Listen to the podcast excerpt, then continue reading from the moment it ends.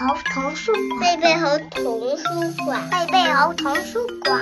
和小鱼老师会讲故事，小鱼老师讲故事，好听。故事开始啦！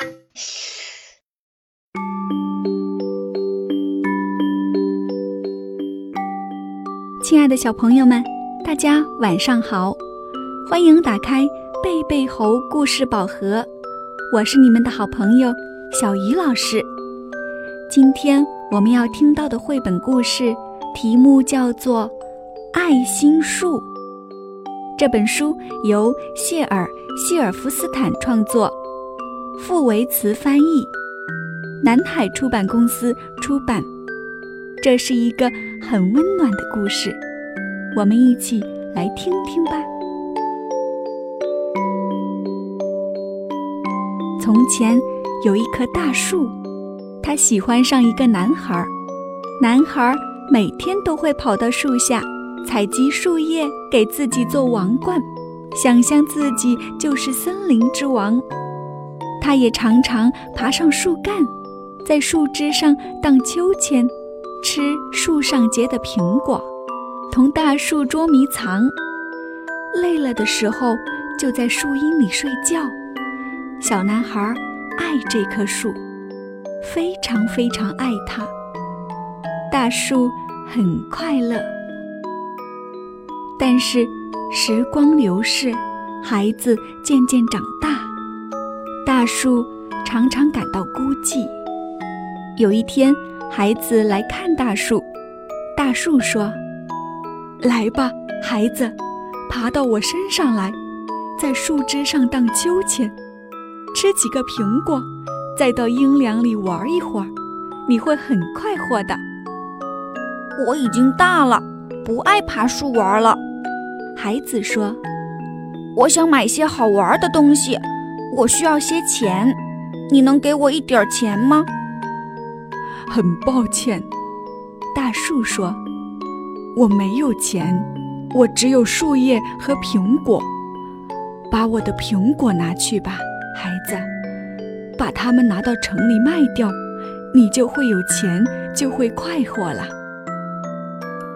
于是，孩子爬上大树，摘下树上的苹果，把它们拿走了。大树很快乐。很久很久，孩子没有再来看望大树。大树很难过。后来有一天。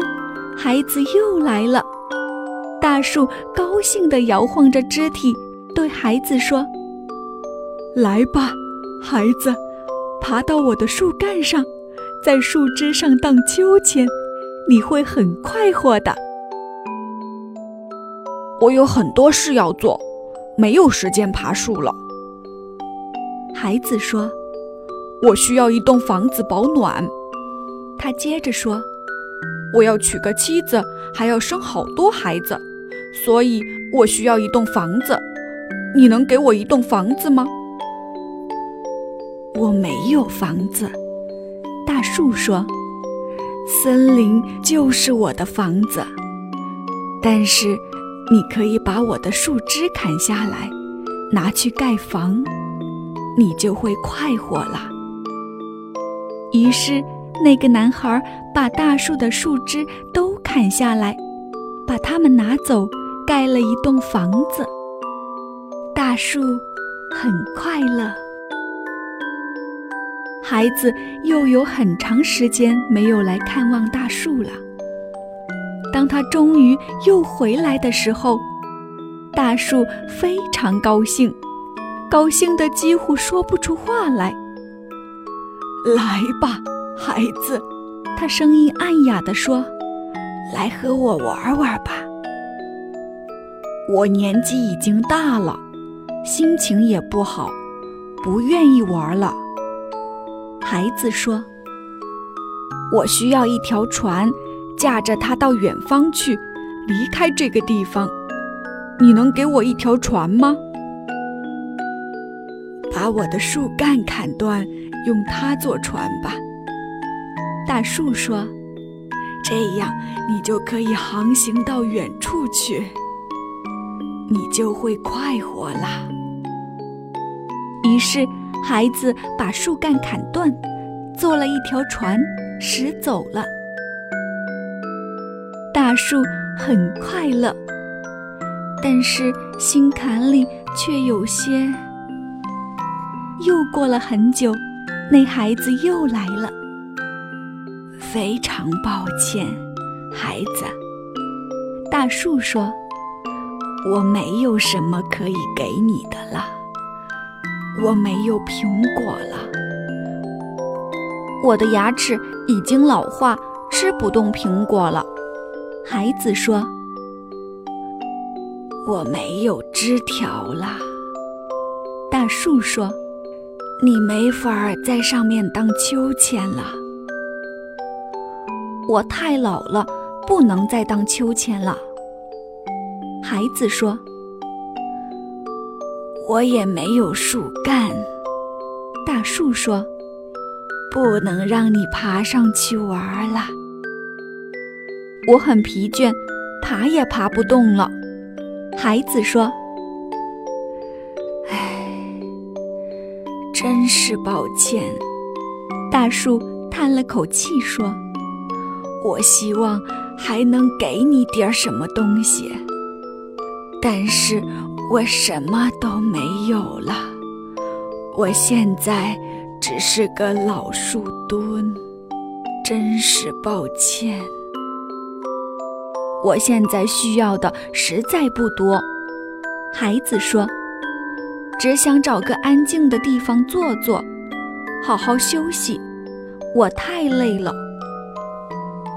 那好吧，大树说，他尽量把身子抬高。你看，我这个老树墩，正好叫你坐在上面休息。来吧，孩子，坐下吧，坐在我身上休息吧。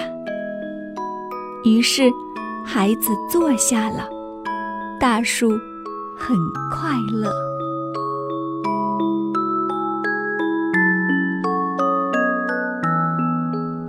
小朋友们，《爱心树》这个故事已经讲完了。故事里，大树陪伴了男孩的一生。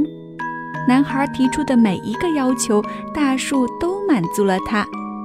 大树爱他，因为爱而给予，因给予而快乐。